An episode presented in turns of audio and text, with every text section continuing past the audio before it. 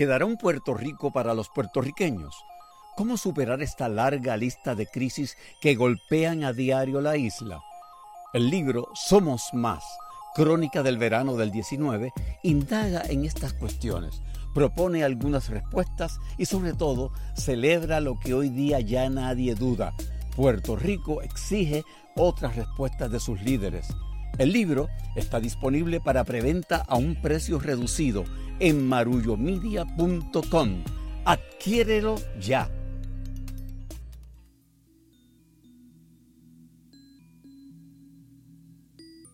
Dicen los entendidos que la escritura es la partición de los tiempos. Antes de su invención, la vida, que es lo mismo que decir las alegrías, las aspiraciones, los credos y las desilusiones humanas, se cifraba de manera más poética y perecedera.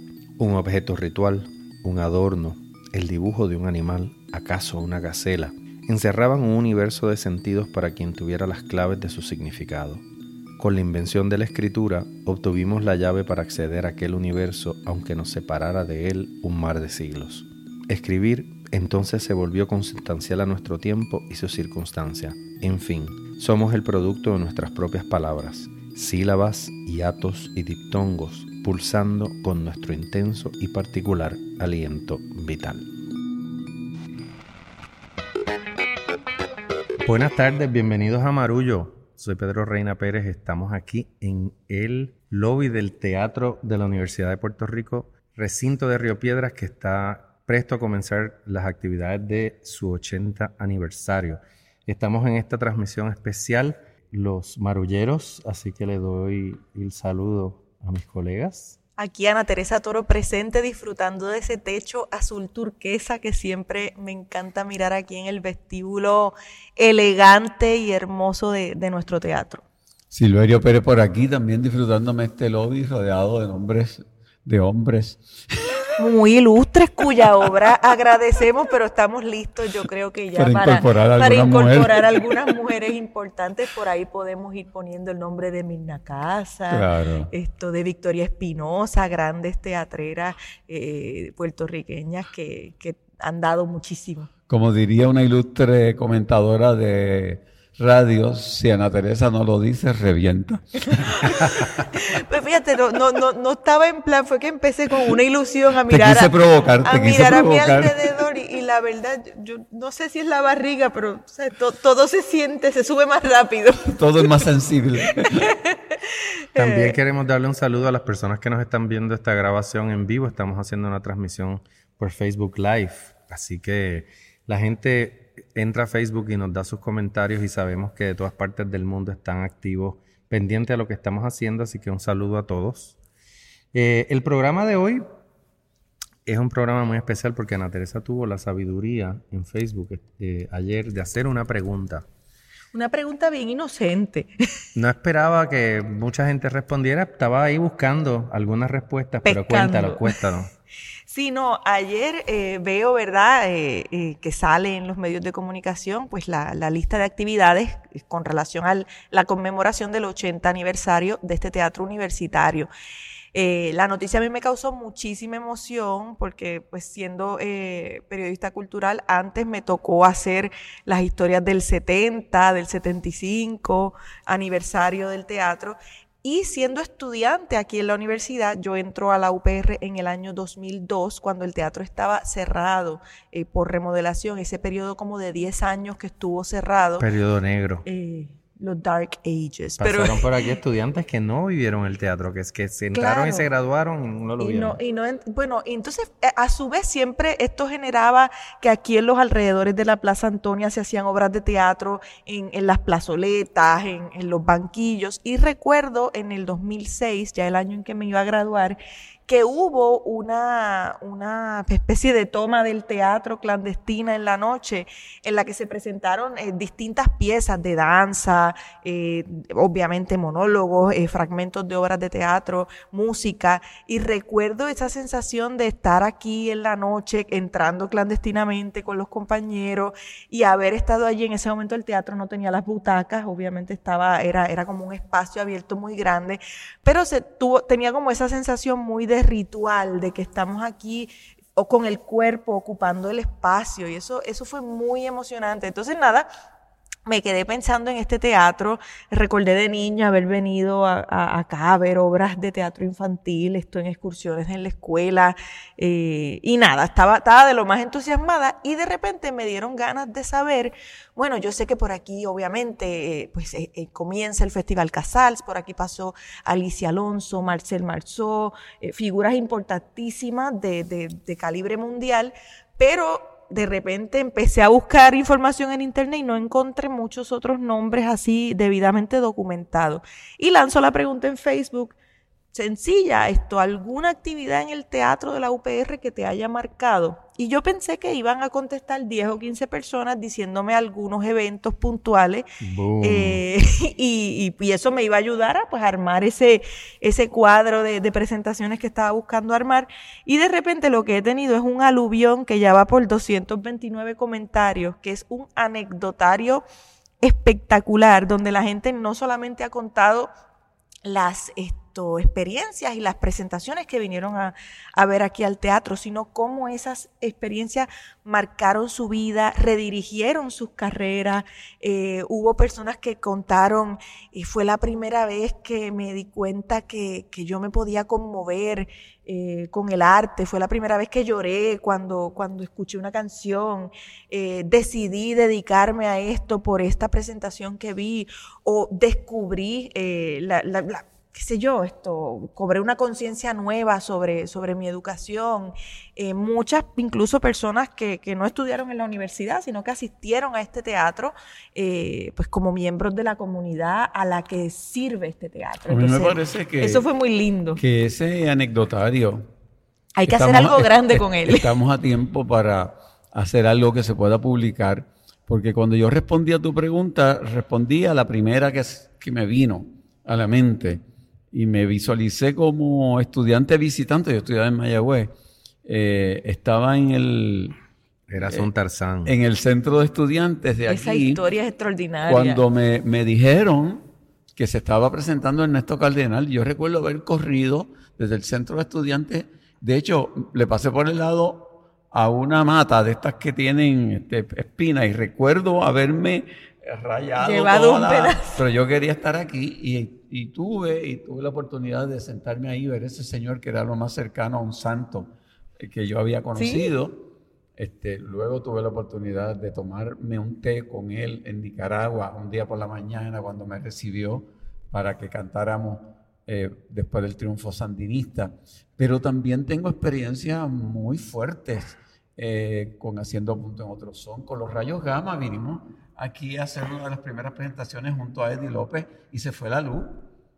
Y en el momento que se fue la luz, nosotros decidimos, ok, si todo el mundo hace silencio, podemos seguir haciendo el show.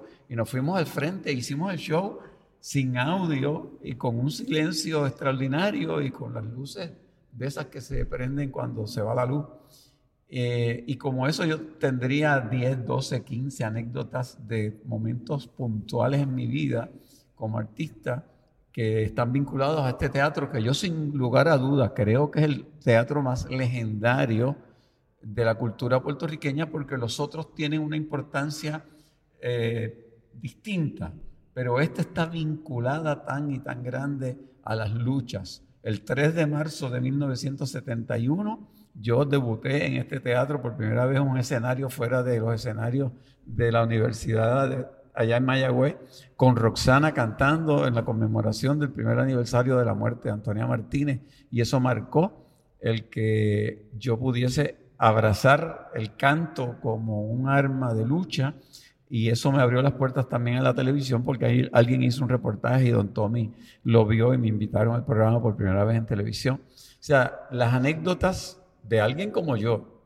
este, que si se suman a las de muchas más personas pueden haber tenido una vinculación mucho más estrecha con el teatro de la universidad, suman un libro de anécdotas que de por sí solo sirve para defender esta institución a, todas, porque son instituciones que no se pueden perder. Mi recuerdo es diferente al de ustedes, porque a mí quien me trajo el teatro a la universidad por primera vez fue la mamá de un compañero mío, de un vecino mío del viejo San Juan, Ella se llamaba Lucy Iriarte y su hijo, que fue un amigo muy querido y es hace muchos años que no lo veo, Steven Rex Irizarry Iriarte.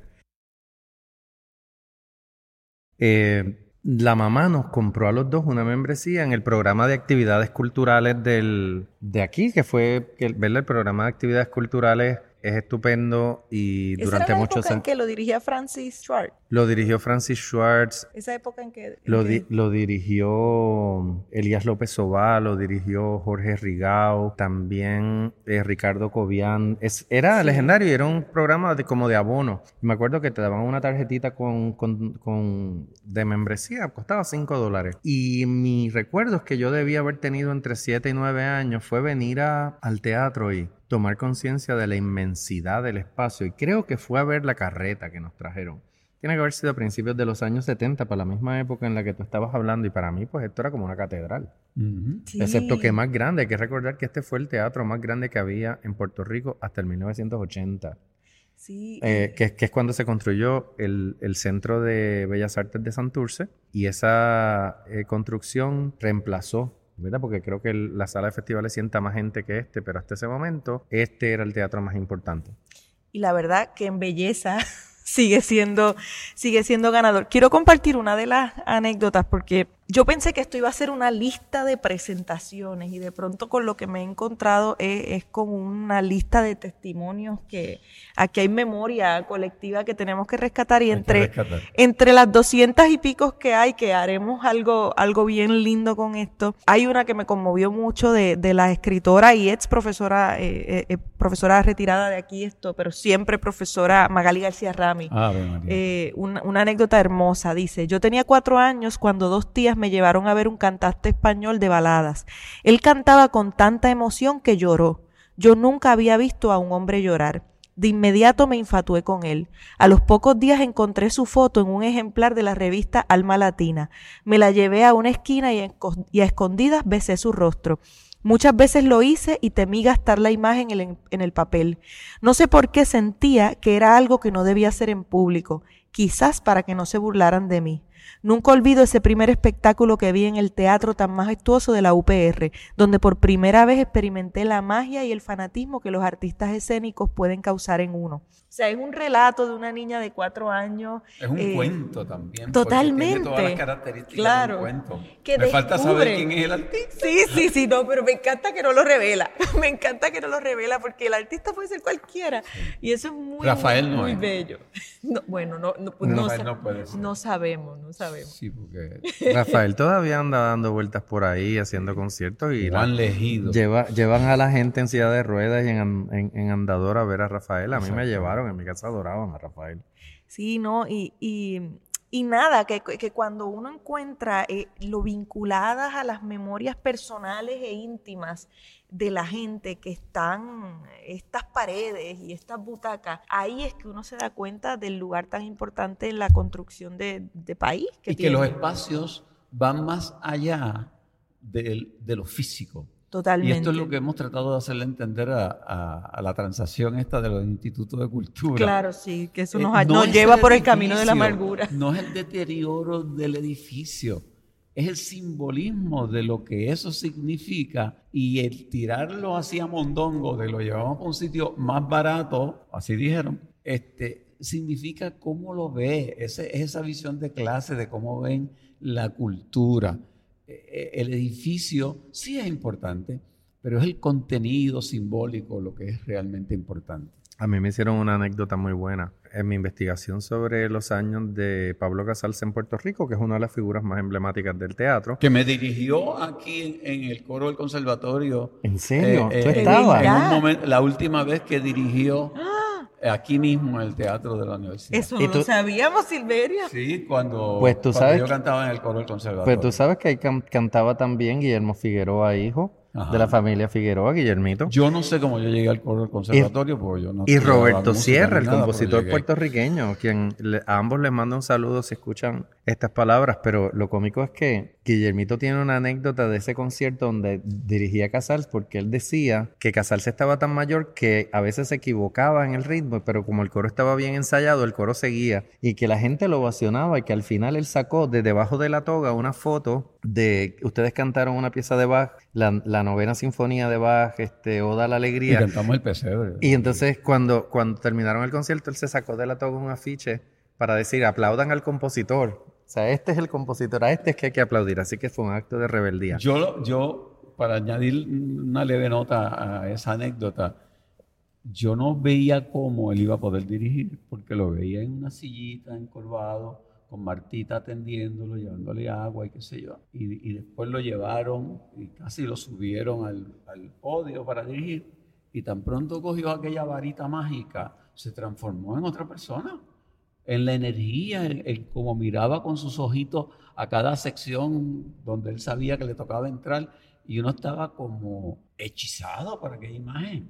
Este, creo que fue la última vez que dirigió. pues pues la, la maestra Cecilia Talavera me hizo esta historia porque yo voy a la colección del mundo a buscar fotos y me doy cuenta que en, los conciertos del Festival Casals que ocurrían cerca del verano, mayo, junio, aquí, ¿verdad? En este teatro donde estamos, aquí en este vestíbulo del teatro, se hacía como un cóctel social antes de entrar al concierto. Y yo voy a buscar fotos y encuentro a Salvador Tío, a Anilita Vientos Gastón, a toda la inteligencia intelectual de Puerto Rico, pero los veo súper vestidos, con unos trajes, y, este, y hasta con unas pieles. Y la maestra Talavera que falleció eh, hace poco y que fue una mujer muy longeva, me dice, mira, es que las tiendas en Puerto Rico, como Velasco y González Padín, traían ropa Ah, especial. Especial para el festival. Y entonces la gente se compraba ropa que no era ni para el trópico, porque eran un emperifoje así de este extraordinario. Y como unas pieles. Y ella decía, pero era para ponérselo en el festival y que te vieran allí, que te retrataran. Y en el registro y el Festival Casal era, era también un símbolo de estatus. Claro.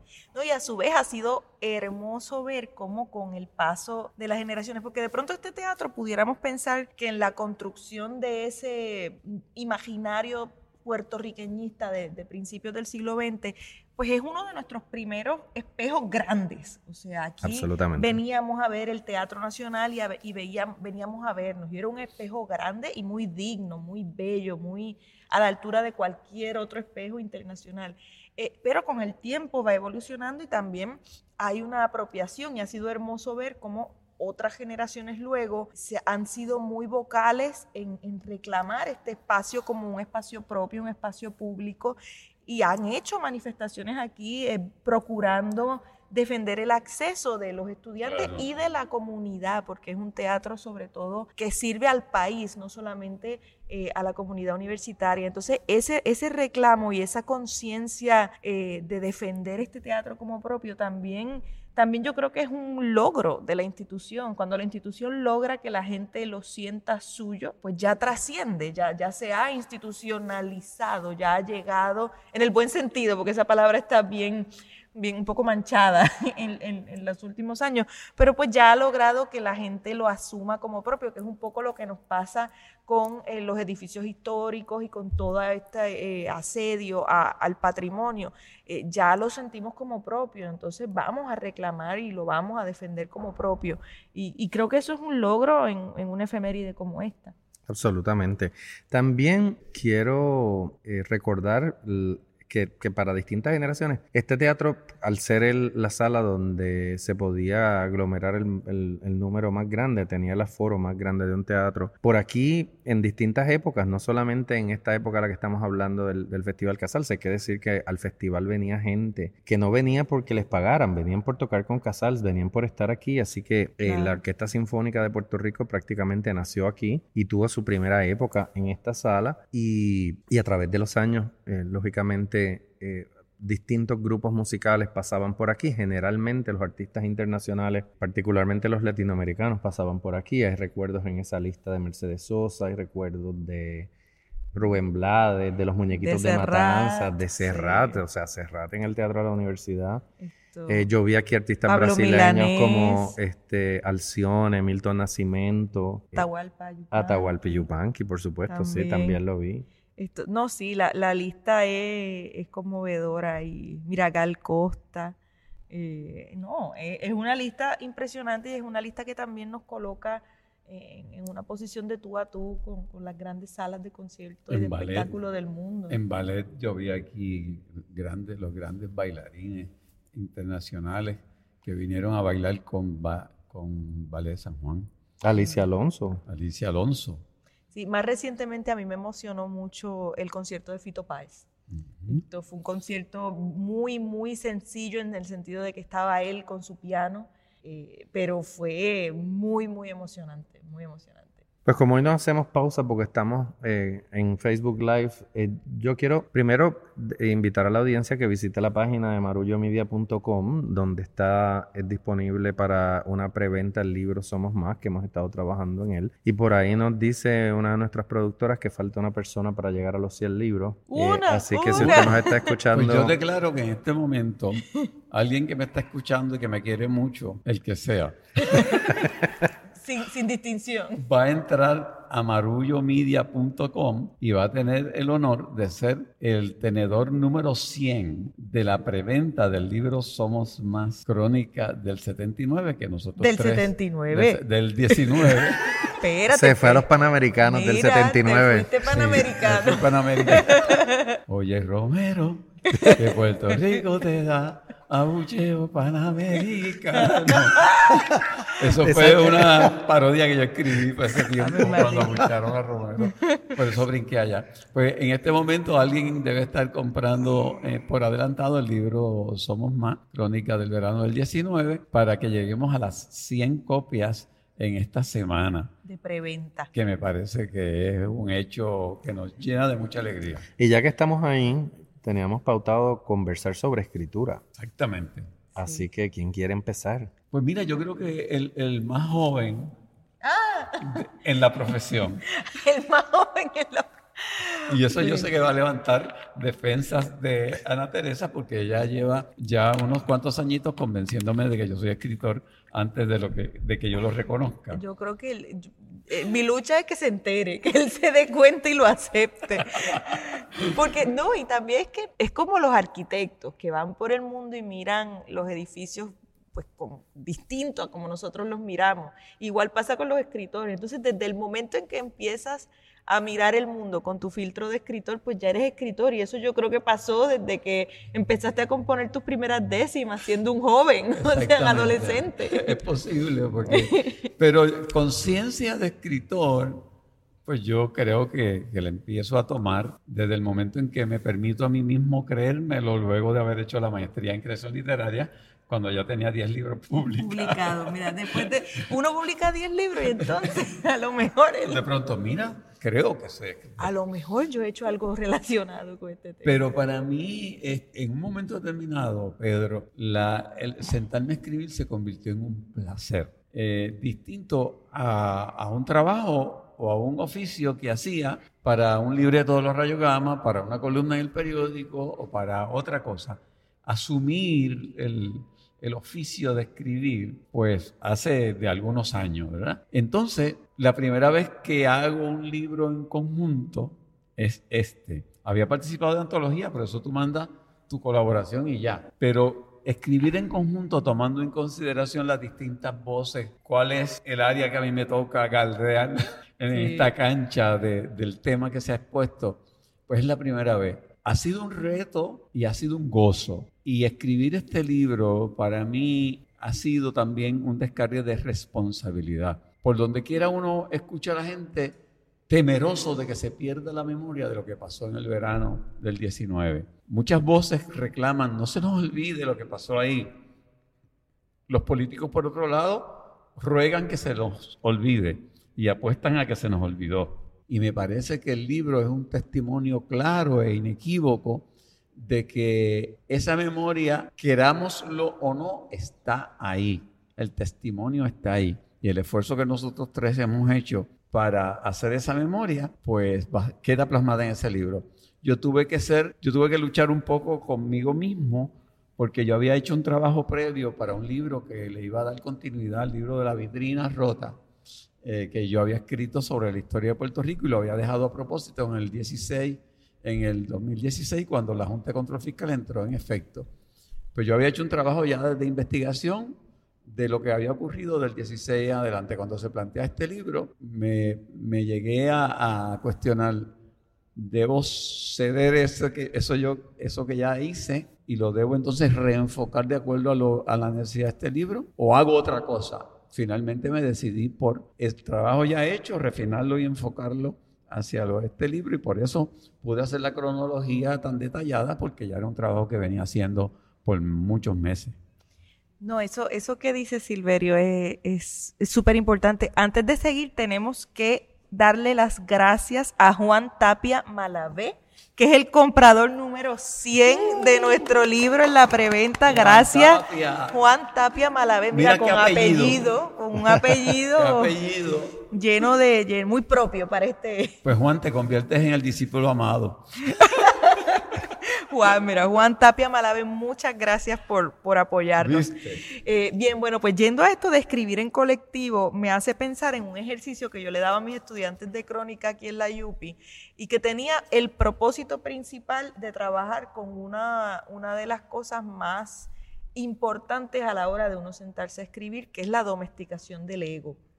Eh, oh. Porque a, a mí me parece que hay que escribir en serio pero no tomárselo tan en serio.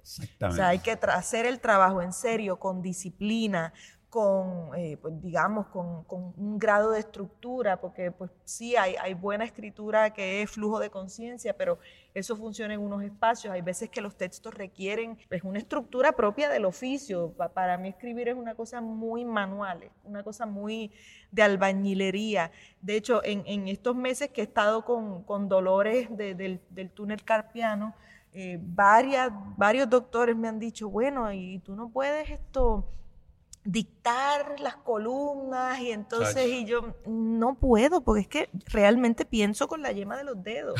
Es una cosa muy me encanta esa imagen pienso con la yema de los dedos. muy literal. En el periódico me hacían bromas porque cuando no encontraba una palabra me veían agarrando el aire como si la fuera a sacar de algún lugar porque porque para mí la escritura pertenece a los confines de lo material. Pero bueno, volviendo a, ese ejercicio de, domesticar el ego, eh, me acuerdo que entonces yo hacía que ellos hicieran, era una clase de crónica eh, y se escribían pues crónicas, ¿verdad? Periodismo narrativo, literario, pero al final hacíamos una crónica colectiva y una de las que hicimos, hicimos distintas por el viejo San Juan, por distintos sitios, pero una de las que hicimos era una crónica de la avenida Ponce de León saliendo de aquí de la Universidad de Puerto Rico y llegando hasta la librería AC allá esto, en Santurce. Entonces a cada alumno yo le di un fragmento de la avenida, le dividí la, avenida y le fui dando un pedacito y todos tenían que ir contando y un poco hacer pase de batón. Pero ¿qué pasa? Para que fuera un texto coherente y, un solo texto, no, una, no un pegote. Yo no quería hacer un collage, yo quería hacer un solo texto. Pues muchas veces la frase que más le gustaba a uno de su texto tenía que borrarla y entregarla en función de la frase que iba a proponer el próximo compañero. O sea, tenían que defender el texto del próximo compañero y a veces el compañero tenía que escribir de una parte de la avenida que no había contemplado. O sea, tenían que ponerse de acuerdo y tenían que entregar esas frases que les gustaban o que les parecían particularmente logradas, logradas en función del texto colectivo. Y al final lo que salió fue un texto, ah, y luego trabajar el estilo los que estaban muy coloquiales o muy orales, texto, se encontraban con unos que estaban mucho más formales, pues decidan ustedes, a mí me da igual, el texto puede ser coloquial o puede ser formal, pero, pero, tiene que ser un texto que, que, sea una sola voz compuesta por a veces 17 o 20 estudiantes. Y el resultado eh, siempre eran unas batallas internas, pero que lograban que ellos entendieran que hay veces que, que que hay que eliminar esa parte de, lucir para que el texto eh, logre sus objetivos. Y en el caso de este libro, yo creo que, que hemos hecho ese esfuerzo de, bueno, si, si, tú estás trabajando esto, Silverio, yo quiero que tu texto lo, lo, lo, abra y lo elabore y yo solo lo voy a mencionar, pero en mi texto eso no va a tener espacio porque ya en el tuyo se va a desarrollar. Y fuimos eh, entregando. Sí, fuimos entregando cosas de las que nos apetecía hablar, pero realmente después de leer, pues yo que, creo que Pedro toca este tema mejor que yo, pues, pues no lo voy a tocar o lo voy a tocar menos. Y ese ejercicio eh, en función del texto creo que ha sido, es de los más ricos del proceso, además que es una sorpresa. Tú te das cuenta de cómo, cómo tres personas miran la misma esquina y encuentran algo distinto. No, yo pensando, ¿verdad? Como decía Silverio, en los orígenes de, la escritura, yo pensaba que, que yo empecé a publicar eh, columnas en los años 90 y la primera invitación fue del periódico Claridad, porque en aquel momento la Asociación Puertorriqueña de Historiadores tenía una especie de relevo en el periódico, teníamos una columna que nos alternábamos y a mí me invitaron a participar de ese proceso y de ese relevo salió un libro que se llama Historias Vivas, en el que se recogieron muchos de esos textos y, tenía un poquito también ese sentido de, relevo, ¿no? Hay que recordar que en Claridad también se hizo eh, lo mismo con una, un grupo de escritores jóvenes que publicaron un libro que se llama El Tramo Ancla, Ana Lidia Vega, Magali García Rami, un sinnúmero de personas participaron, Calman Barsi, son los nombres que me vienen a la... Rosario Ferré. Rosario Ferré, sí, sin duda, y ese espíritu de escritura colectiva siempre me ha llamado la atención porque pone, como ustedes dicen, a jugar. Estaría bueno retomarlo. Los textos, y a mí me pasa un poco como Ana Teresa, para mí escribir es, como bien orgánico y también me ocurre que la escritura, yo escribo, no escribo a mano, escribo en el teclado sí, directamente. Yo también al teclado. Pero para mí es una cosa que, las palabras, me pasa lo mismo, salen de la, de la yema de los dedos y hace unos años me di cuenta que escribir es una forma de pensar, que uno a veces dice lo que voy a hacer es tal cosa, pero hasta que no empiezas a escribirla no te das cuenta que hay un proceso mental interno en la escritura, que es lo que va organizando las ideas y uno va descubriendo cosas según va escribiendo. O sea, por eso no es una cosa que tú puedas completamente separar del proceso de sentir y pensar, porque es algo que sale así, es una manera de pensar y es muy orgánico. Y a mí lo otro que me pasa que es curioso es que me dictan cosas. Yo me siento a escribir, yo en, algún episodio por aquí comenté que soy el nieto de un espiritista, pero, pero yo me puedo sentar a escribir y de momento me salen palabras y cosas que, que, me, que me dictan. Eh, llámenme loco, pero, hay veces que yo puedo estar escribiendo algo y sale un nombre o una palabra que no sé lo que es, pero llega directo y tengo que coger el diccionario y buscarlo. Pero esa palabra insiste en mi cabeza, martilla, tienes que decir esto. O sea que si esta mesa en un momento determinado empieza a elevarse, es Ya pasó, ya pasó Halloween, pero... Todavía estamos en noviembre, mes de los muertos. Ah, ok. Pues no, no está levitando. Los que están viéndonos en Facebook Live saben que, que no se está levantando la mesa. Pero eh, obviamente refiriéndome a Somos Más, creo que también hemos hecho un esfuerzo por presar estos eventos de, de este año, sobre todo los del verano, de manera colectiva, desde nuestros distintos ángulos y la invitación a que cada uno aporte y, a la, aporte no solo su escrito individual, sino sus comentarios a los, a los escritos de los otros, pues es una manera importante de hacer memoria, porque lo que estamos haciendo es dejando una laminilla de cómo vimos este momento, este lugar desde nuestra perspectiva. Sabemos que en Puerto Rico hay una, la situación es muy fluida y no se ha dicho la última palabra sobre este asunto, así que pensamos que hay que seguir construyendo en, vía colectiva. Es interesante que ese eh, recuerdo del verano eh, ha sido apropiado por, distintos sectores políticos. El que menos lo menciona es el sector del gobierno, el PNP, por razones obvias, porque fue un cuestionamiento no solamente a Ricardo Rosselló, sino al partido y las políticas del partido en general. Y las respuestas que yo he visto recientemente es todo lo contrario a lo que uno podría esperar del análisis del razonamiento de un partido político que fue cuestionado en la calle de acuerdo a sus políticas. Eh, la respuesta ha sido desde, desde el Senado de Puerto Rico a un código electoral restrictivo, un código electoral que se distancia totalmente de las reclamaciones que se hicieron en la calle, a una mayor inclusividad, a una mayor participación. El código civil se pospone porque se notó en este momento que creaba una realmente discrepancias brutales entre la gente, pero ese espíritu de irse más hacia la derecha, de irse más hacia lo conservador, de irse más hacia el extremo de lo que se cuestionó en la calle en el verano del 19, a mí me asombra porque me dice que no entendieron nada o que están dispuestos a exigir una nueva confrontación para ver quién es el que prevalece. Cuidado, porque lo que está sucediendo en el mundo es una corriente totalmente distinta y Puerto Rico, por más que quieran aislarlo, seguimos siendo parte de ese mundo. Sí, y, para mí proyectos como este libro y los que vendrán después, porque nosotros le hemos metido gasolina a este proyecto porque sabíamos que era importante, eh, pues hay, hay, que teníamos que atender lo urgente y lo importante y hacerlo a la vez y sentíamos que este tema era urgente e importante, pero sabemos que con el paso del tiempo habrá eh, otros trabajos relacionados a este momento histórico y, nos permitirán entender cosas nuevas, pero... Eh, una de las cosas que para mí era bien importante hacer con este libro, y respondiendo a, lo que traes, es, es, un llamado al servicio. Yo creo que si una cosa nos dejó no solamente el verano, sino el paso de los huracanes, la quiebra del país, digamos que los últimos 20 años, ha sido la, necesidad urgente que tiene el país de, que todos sirvamos desde, desde cualquier lugar, desde cualquier talento que podamos tener.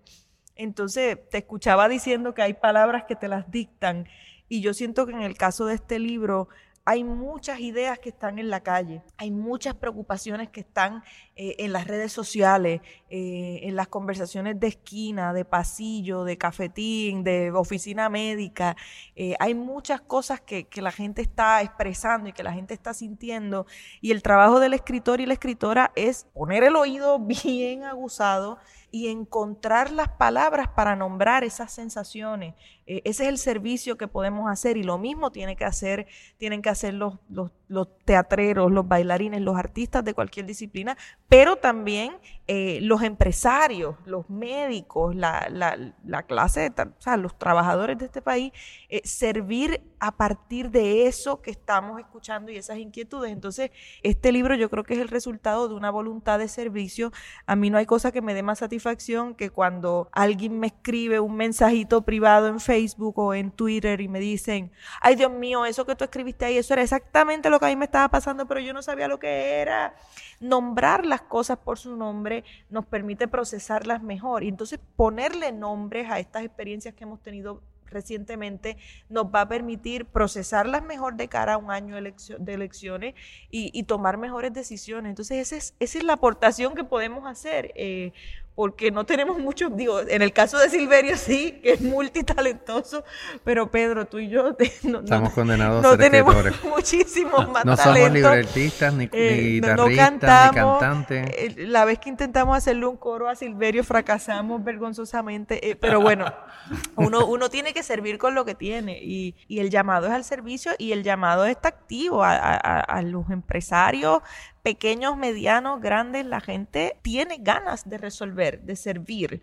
Y, yo creo que pues el libro es nuestra manera de, responder a eso y también de decirle a la gente, venga, vamos también. Sí, la palabra entonces es gratitud. Yo le quiero dar las gracias al equipo gerencial del teatro de la universidad, particularmente a Tamara Miranda y a Rafa Chávez y a la decana Agnes Bosch Irizarry, quien también preside la Junta del Teatro. Está aquí con nosotros y quiero comentarle algunos próximos eventos que van a estar ocurriendo en las próximas semanas. El domingo 24 de noviembre a las 5 está aquí eh, Coro y Coralia de la Universidad de Puerto Rico. El jueves 5 de diciembre hay un conversatorio con el productor, cantautor y músico Tommy Torres. ¿A qué hora es? Todavía no se sabe la hora, pero se para la fecha, que es el, el 5 de diciembre, probablemente por la mañana. Ese mismo día también hay un concierto de la Tuna de la Universidad a las 7 de la noche. El domingo 8 de diciembre hay un concierto Vamos a celebrar, que es con varios artistas. Está Victoria Sanabria, Cuco Peña, José, eh, Nogueras y Alberto Carrión, entre otras personas. Y él y Dani Rivera también, wow, eso es un who's y el jueves 12 de diciembre es el concierto Color, que está sinfónica Beethoven Inmortal. Es un concierto que también coincide con la otorgación de un doctorado honoris causa al maestro Maximiano Valdés, quien ha dirigido nuestra orquesta ya yo creo que por una década, quién sabe si más.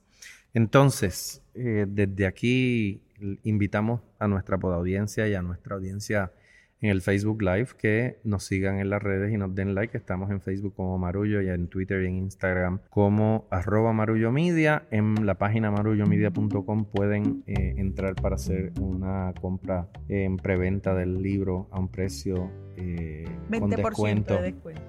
Y podríamos decir que ya hay fechas importantes que podemos anunciar respecto a la presentación del libro. Eh, por ejemplo, el día 11 de diciembre lo vamos a estar presentando. Su primera presentación en sociedad. como Separa esa fecha, 11 de el diciembre. 11 de diciembre. En el local este en Santurce. En pública. En pública. Avenida Sí. Ponce de León, casi esquina calle Monserrate. El día 11 lo vamos a estar presentando ahí, así que separen ese Y espacio. pronto viene por ahí una lista de otros lugares donde los vamos a presentar. Les agradecemos, les agradecemos enormemente su eh, escucha y su apoyo y su alegría. Cuéntenos en, en las redes sociales de sus historias con el teatro. Eh, por ahora yo me despido. Soy Pedro Reina Pérez.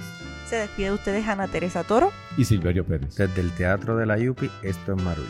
Marullo es un proyecto de Agora Cultural Architects.